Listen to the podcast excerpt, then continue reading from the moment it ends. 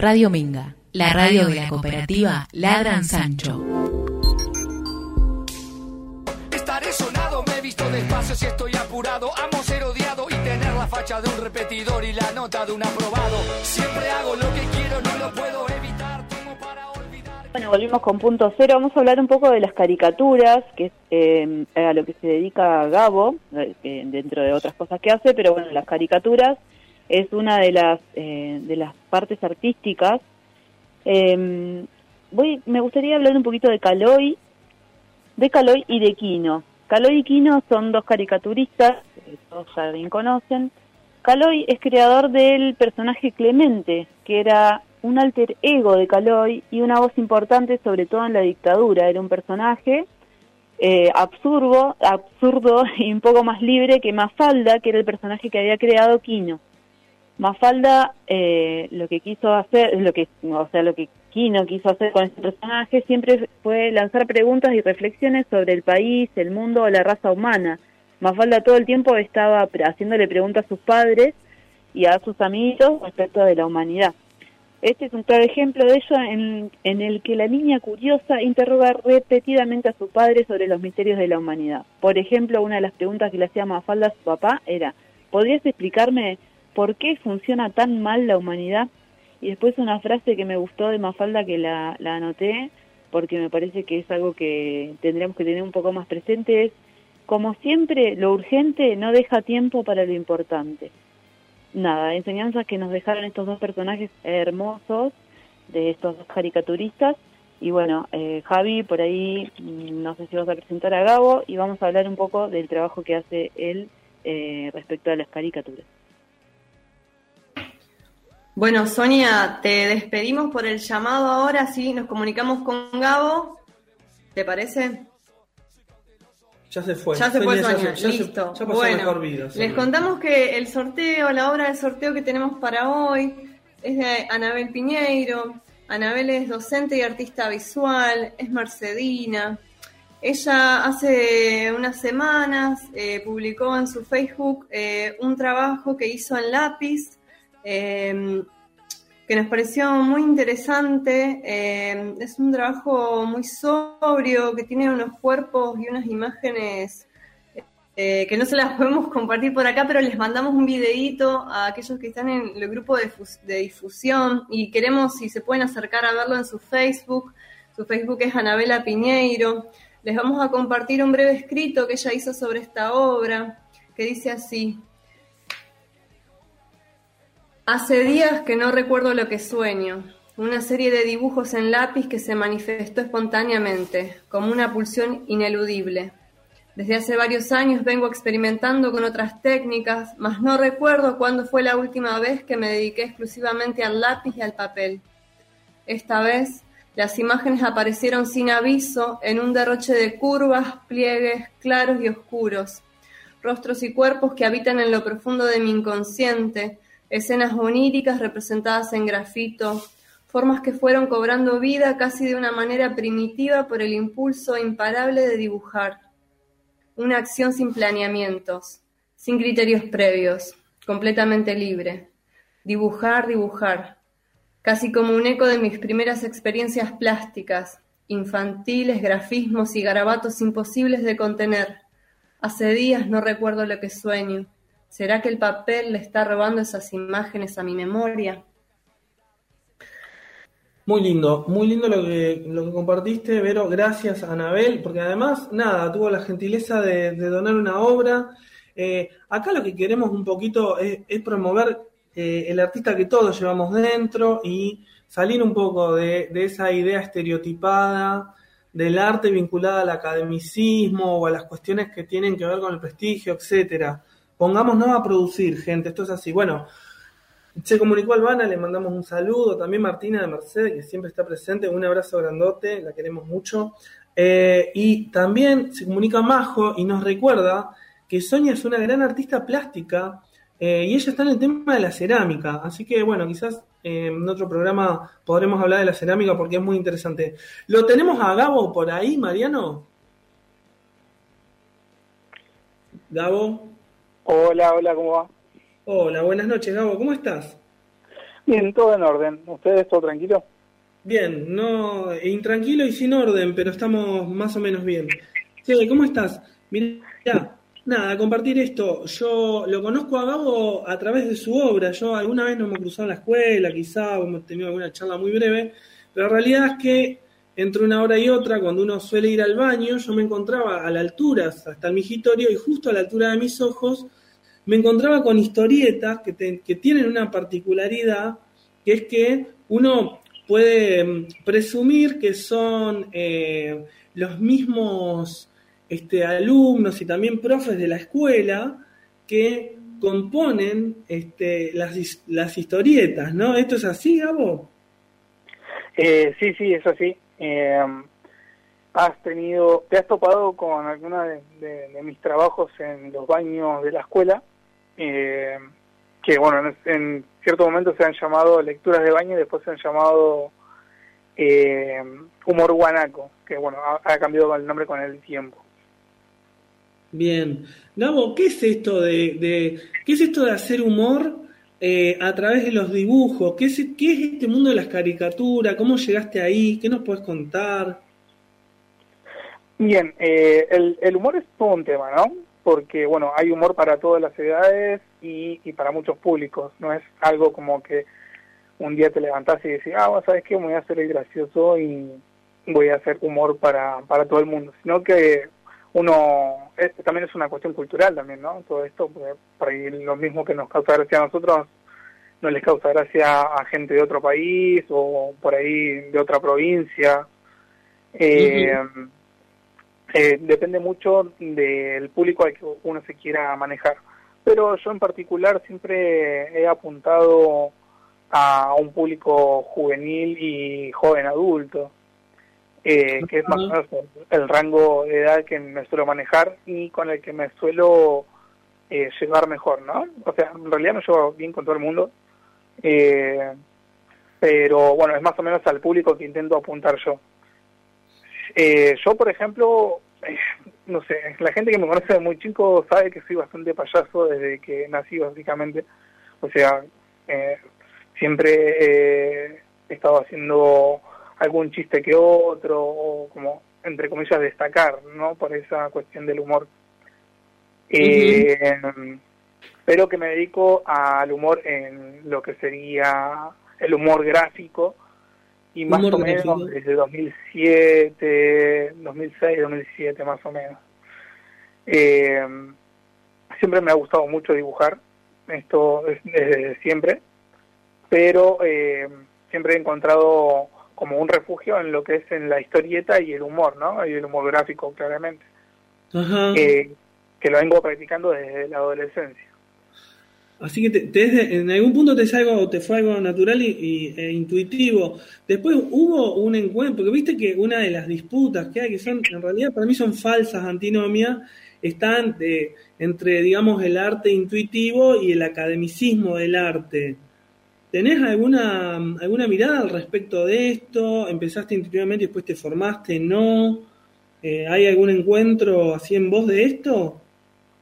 Y mira, siempre uno, en, base a lo que es la experiencia y la práctica, va mejorando, ¿no? Porque va viendo y uno hace y se da cuenta que, bueno, hay cosas que tiene que perfeccionar. Eh, básicamente, cuando uno muestra sus trabajos, se da un poquito cuenta, ¿no? Si esto funciona, no funciona, si se entendió, no se entendió. Eh, yo tuve la suerte de poder ir a una escuela de estética eh, de acá de Moreno, eh, Pablo Neruda, eh, durante la secundaria. si bien no, yo hice muchos talleres de distintos tipos, por ejemplo, lo que sería muralismo, serigrafía, eh, percusión, un poco, ¿no? Pero como que me sirvió a mí para construirme y tener como unas bases un poquito más, eh, ¿cómo se dice?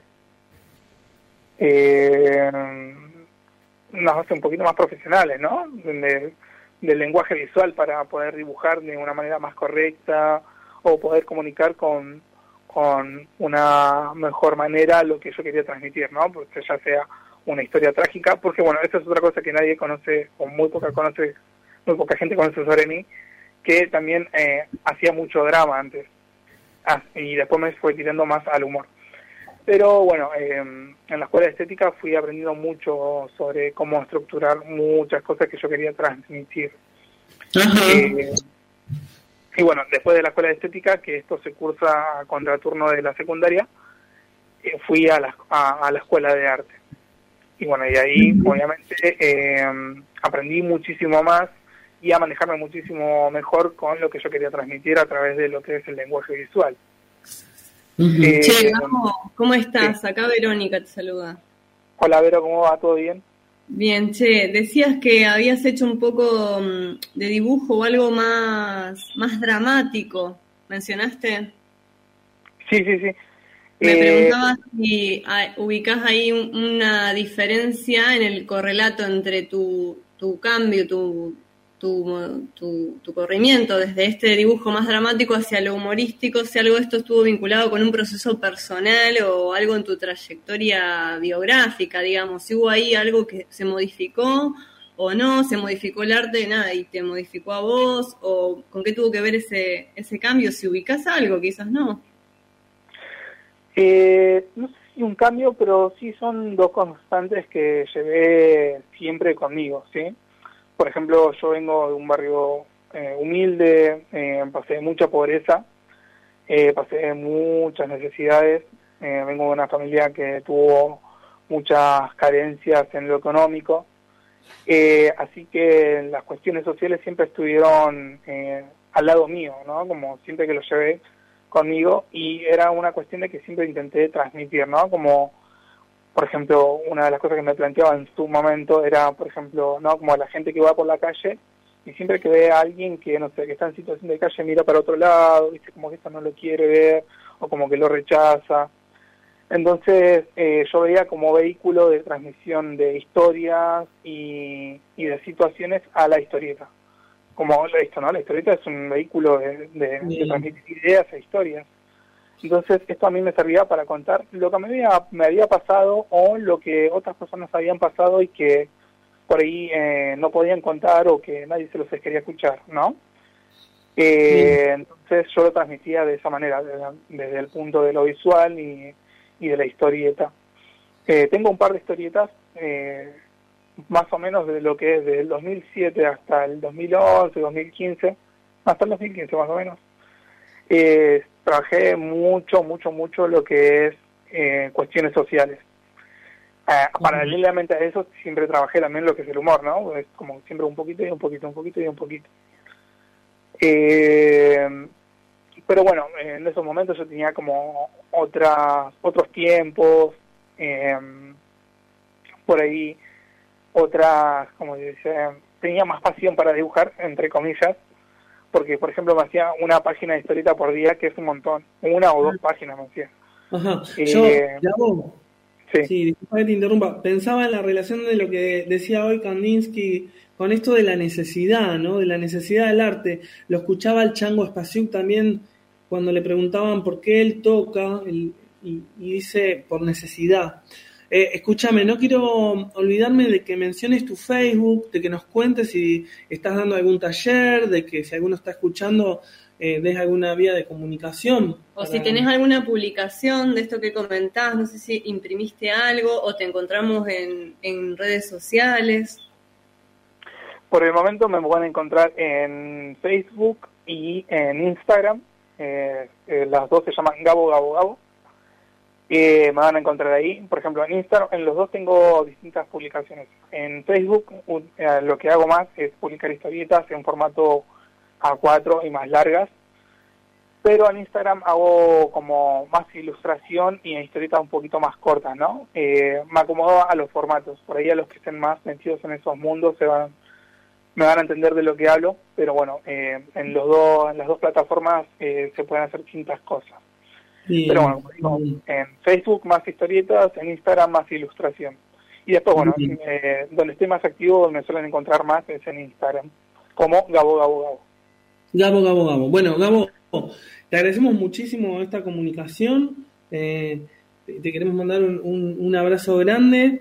Y, y, bueno, gracias, gracias por, por estar, por compartir lo que haces. Y, y bueno, hasta otro momento. No, eh, les agradezco yo a ustedes por darme el espacio. Eh, espero que anden bien y les, les mando un abrazo enorme a todos ustedes. Gracias. Gabo. Abrazo. Que estés bien. Nos vemos.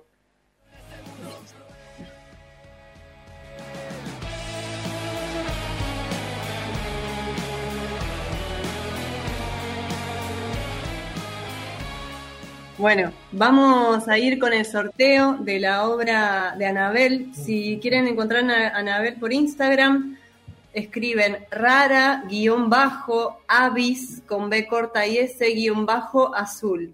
Rara guion bajo avis guion bajo azul. Hemos escrito de las personas que mandaron mensajes los días, los programas anteriores de la radio y los que escribieron hoy, escribimos los nombres en un papel, los cortamos, lo hicimos bollito, lo pusimos en una bolsa y en este humilde acto vamos a sacar eh, al ganador del sorteo de la obra de Bien. Anabel. Esto queda registrado, Verónica, por supuesto. Bueno, Bueno, atenti, ¿eh? A ver quién se lleva la obra de Anabel Nieto. Estamos en una kermés. ¿Quién, Verónica? Mar. Mar escribió hoy y nos pidió un tema. eh, así que, Mar, eh, si nos seguís escuchando, aunque no pasamos el tema, eh, te pedimos te comuniques con nosotros, te vamos a estar escribiendo. eh, así acordamos para que pases a buscar el trabajo. En todo caso, si querés por la app, manda tu teléfono, tu celular y nos comunicamos con vos, si te parece. ¿Sí? Espero que nos esté escuchando porque si no, va a ser difícil que la ubiquemos. Bueno, 2054 se viene el fin de semana. No sé si está Sonia por ahí. ¿Volvió Sonia? Ah, hola, hola, hola, acá estoy. ¿Cómo estás? Muy bien, muy bien. Muy interesante la entrevista, estuve escuchando. Bueno, así que Mar, pero puede ser un, una un hombre o una mujer. Mar, Mar no sabemos. No. Que nos Eh, esté bueno, escuchando. Esperemos que se comunique con nosotros. Sonia, algo, ¿escuchaste la entrevista, Sonia? Escuché algo de la entrevista, una parte muy interesante. La verdad que no, no conocía esa de Gabo de, de nada, de su trabajo. Había una faceta que no conocía. Sabía lo de la historieta y caricatura y humor, pero la otra parte no la conocía. Así que fue muy interesante escucharlo. Bueno, Bien. acá ya ubicamos el número de Mar, así que nos vamos a comunicar y últimos mensajitos. Saludos a la banda abstracta, virtual y espiritual que resiste a la pandemia. Silvia, hermosos dibujos de Anabel, dice Majo. Bueno, gente, Esto ha sido Bueno. todo por hoy. Entonces, eh, el viernes Nos que vemos viene, la semana. ¿Cuál va a ser nuestro próximo programa, Sonia? No lo sabemos. Eso te lo pregunto, Sonia. Bien, no lo gracias, sabemos Mariano, todavía. nos gracias Nos Mariano. Y el vemos, muchas gracias 20 horas. Esto a fue todos. Punto Cero. Punto cero. Bye. Radio Minga, la radio de la cooperativa Ladran Sancho.